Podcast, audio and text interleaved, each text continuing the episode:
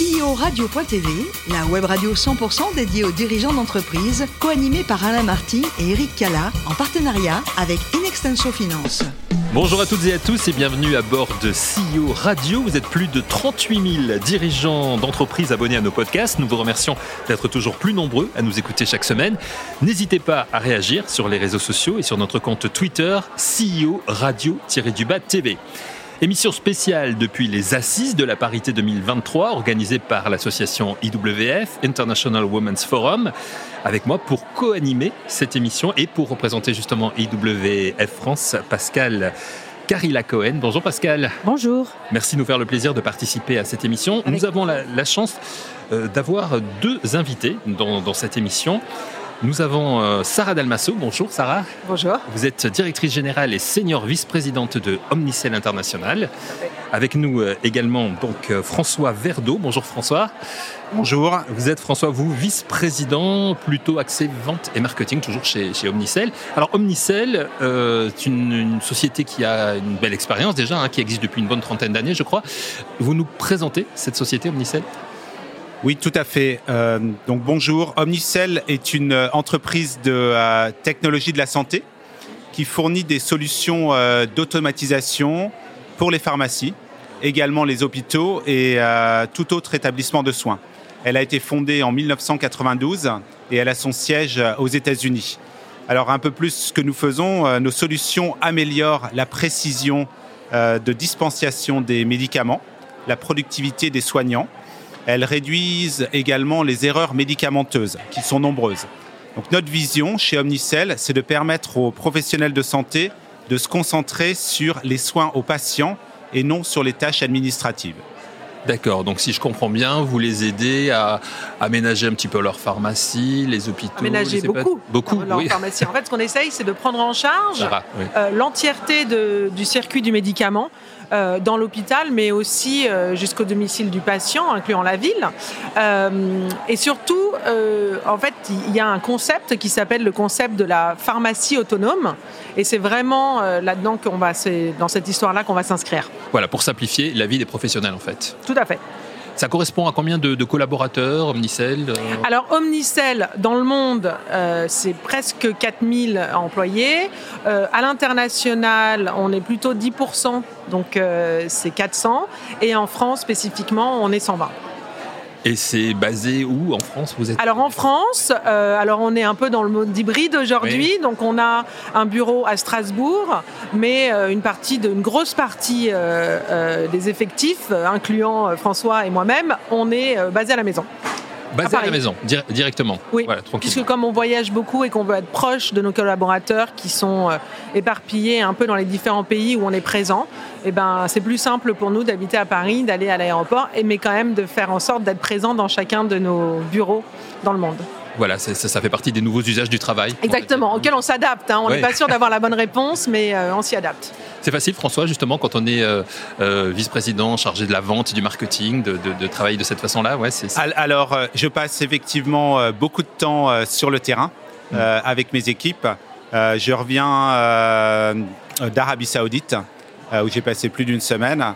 Euh, nous sommes organisés en six régions donc euh, trois grosses régions européennes entre la Grande-Bretagne, la France et l'Allemagne, également le Moyen-Orient, l'Australie, la Nouvelle-Zélande, l'Amérique latine et puis l'Asie du Sud-Est. Donc on fait effectivement, il faut passer du temps sur le terrain avec nos collaborateurs, avec nos clients, donc on voyage. Alors Sarah, euh, vous nous disiez, euh, quand on préparait cette interview il y a quelques instants, ce n'est pas votre première participation aux assises de, la parité, vous êtes des habitués. Troisième, hein. fois. troisième fois. Qu'est-ce qui vous donne envie de, venir là, d'être présent ici pour ces assises? Bah, D'abord parce que euh, je pense que c'est un sujet qui est quand même extrêmement important. Oui. quand on a fait des progrès dans les, dans les dernières années, mais qu'on est quand même loin euh, d'avoir une exemplarité en France de diversité en règle générale et aussi de, parité entre les hommes et les femmes. Euh, donc pour moi, c'est un sujet qui me tient particulièrement à cœur. Euh, je pense que dans la première assise de la parité où j'ai participé, c'était la question, c'était plutôt la question des quotas. Donc c'était vraiment plutôt politique pour essayer de bouger les lignes.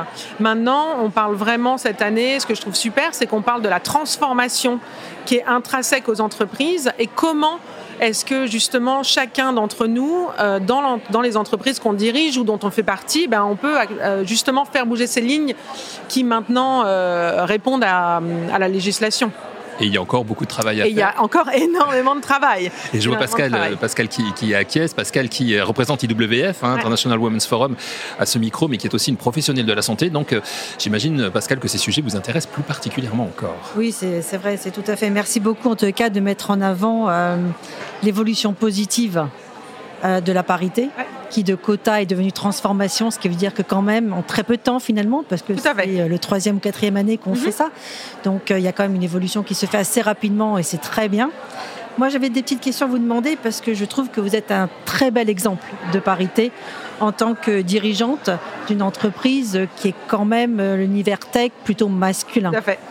Donc, euh, est-ce que vous avez eu des freins? Alors, c'est une question un peu classique, on doit avoir l'habitude de vous poser, mais est-ce qu'il y a eu des freins à votre ascension ou vous êtes directement arrivé au poste euh, de, de, de, Non, non, non, je suis pas, pas directement, pas, directement sortant de l'école. Non, non, non, j'ai un parcours tout à fait euh, classique. J'ai, suite à ma sortie de, mes études, j'ai rejoint un, autre groupe américain qui s'appelle General Electric, quand même assez gros, où j'ai fait une grosse partie de ma carrière puisque j'y suis restée 20 ans. Je suis rentrée en tant que stagiaire et je suis ressortie en étant euh, directrice générale d'une des business units pour l'Europe, le Moyen-Orient et l'Afrique. Donc c'était assez chouette. Et bah, effectivement, peut-être mon plus gros frein, ça a été moi-même. Je pense que c'est important quand même de se dire et d'avouer que euh, même aujourd'hui en étant dirigeante, ben j'ai toujours été surprise qu'on me propose des postes de. Voilà, j'ai peut-être moi pas été assez moteur. Euh... Ça veut dire aussi que ça c'est important pour. Euh, il faut changer aussi cette mentalité-là chez les femmes. Tout à fait. Tout à fait. Donc moi je m'y attache beaucoup. Je veux aller voir des générations plus jeunes et leur expliquer qu'en fait, bah, les femmes il faut qu'elles osent Surtout euh, qu'elles ont toute la légitimité à diriger parce qu'elles ont les compétences et que complètement. même parfois euh, très, très plus rigoureuses que certains hommes. Complètement. Bon, après, euh, il n'y a pas juste des hommes qui sont venus ou des femmes qui sont venus, qui sont chercher, mais c'est vrai que dans ma carrière, bon, j'imagine aussi que j'y suis un peu pour quelque chose, mais j'ai quand même rencontré des, des, des, leaders et des managers qui ont euh, eu envie de développer des femmes, de faire grandir des femmes au, sein de leurs équipes et de les promouvoir. Euh, et ça, c'était quand même euh, une chance que j'ai eue, et donc du coup que j'essaye de reproduire à travers mon leadership, mais aussi à travers le leadership de mes, de mes dirigeants. Et je pense que François ici est un super exemple justement de, de, de, de leader masculin, de figure masculine, mais qui ouvre euh, au contraire euh, beaucoup de place à la diversité et qui, euh, qui veut faire une, belle place à la promotion des femmes. De quelle façon vous voulez faire ça, François? De quelle façon vous ce, sujet est important pour vous? Oui, oui. Alors, avant de vous donner des exemples et, des chiffres, moi, je pense qu'au-delà de la, conformité aux diverses réglementations, la parité et la diversité sont très importantes parce qu'elles permettent euh, une, innovation accrue. Euh, je suis convaincu, et euh, on le voit tous les jours, que quand on a des employés de différents horizons, de différents genres, de différents âges aussi, et différentes cultures, ça apporte des expériences et des connaissances uniques qui conduisent à des idées nouvelles et surtout novatrices, qui est très important dans la tech. aussi, ça nous aide, et moi dans mon équipe autour de moi, euh, la, parité et la diversité, ça nous aide une prise de décision euh, euh, améliorée et plus rapide. Hmm. donc on a des équipes qui sont diversifiées, elles ont tendance à prendre, je trouve, de meilleures décisions car elles comptent en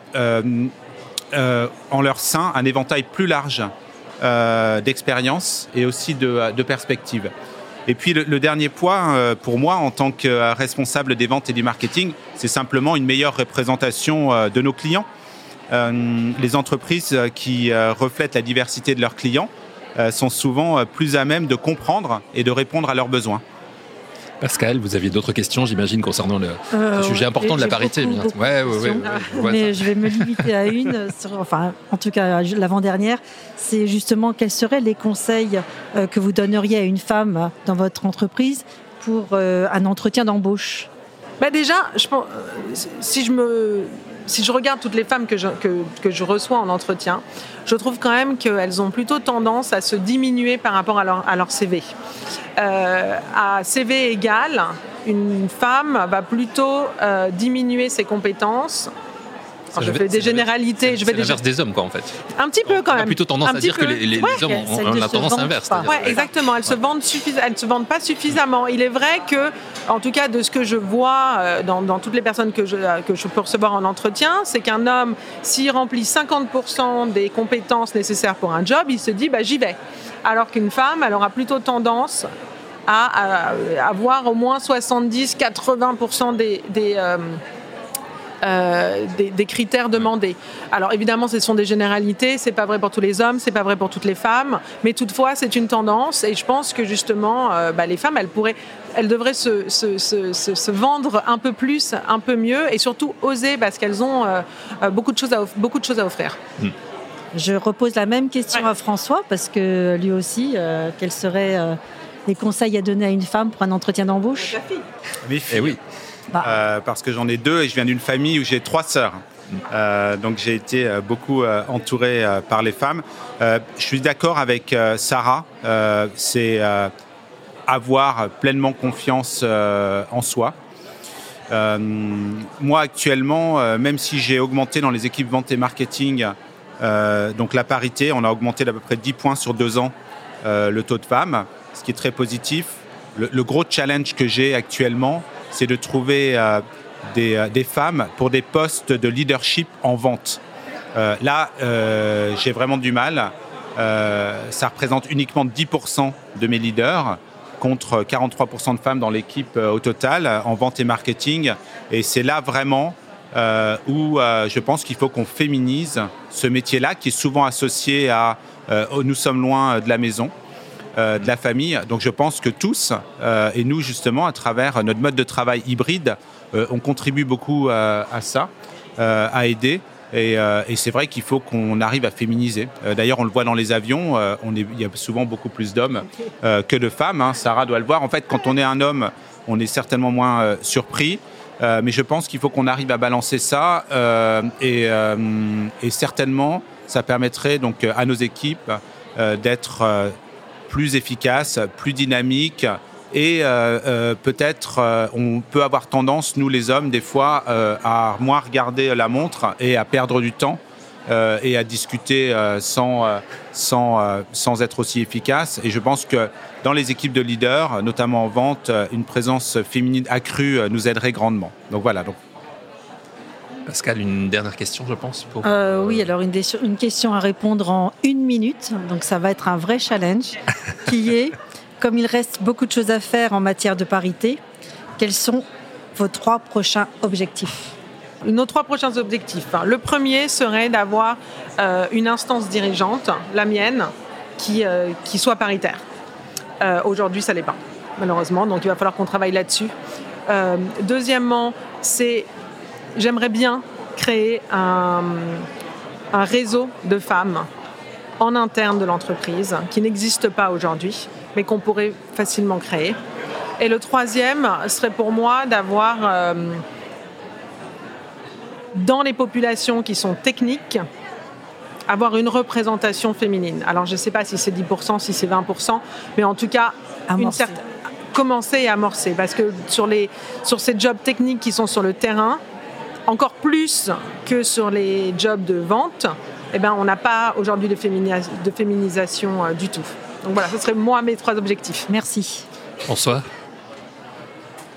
Alors, euh, moi, mes objectifs, hein, comme j'en parlais précédemment, euh, donc c'est vraiment dans les postes de leadership en vente, c'est d'arriver également à une parité. alors, je me donne comme objectif dans les trois ans. Euh, ça va être difficile d'y arriver euh, avant. Donc il faut aussi euh, pouvoir recevoir des candidats, certainement repositionner nos postes différemment. Je pense qu'il faut également qu'on travaille peut-être sur, je viens d'embaucher une jeune directrice qui a 30 ans, peut-être sur un congé pour paternité et maternité où on offre un peu plus de bénéfices à nos collaborateurs. Euh, donc ça, ça nous permettrait euh, euh, d'attirer, je pense également, des femmes à ce niveau, début de la trentaine. et puis pour moi aussi, bah, mon objectif, c'est de le répéter, de le communiquer. qu'on passe aussi beaucoup de temps avec les grandes écoles, les universités, pour montrer les avantages de la parité et de la diversité sur notre équipe, sur l'innovation, sur ce qu'on peut faire. Voilà. Donc plus de présence sur le terrain. Voilà, ça c'est un, vrai sujet, effectivement. Merci à tous les deux. Merci, beaucoup, Sarah. Merci, François. Merci, euh, Pascal, également. C'est la fin de ce numéro de CEO Radio. Retrouvez toute notre actualité sur nos comptes Twitter et LinkedIn. Et rendez-vous mardi prochain à 14h précise avec un nouvel invité. L'invité de la semaine de CEO Radio, une production B2B Radio.tv en partenariat avec Inextenso Finance.